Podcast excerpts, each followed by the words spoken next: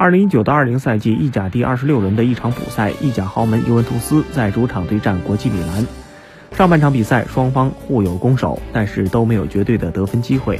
下半场比赛，拉姆塞禁区内抽射得分，随后迪巴拉接到拉姆塞的直塞，禁区内晃过防守，左脚外脚被抽射得分。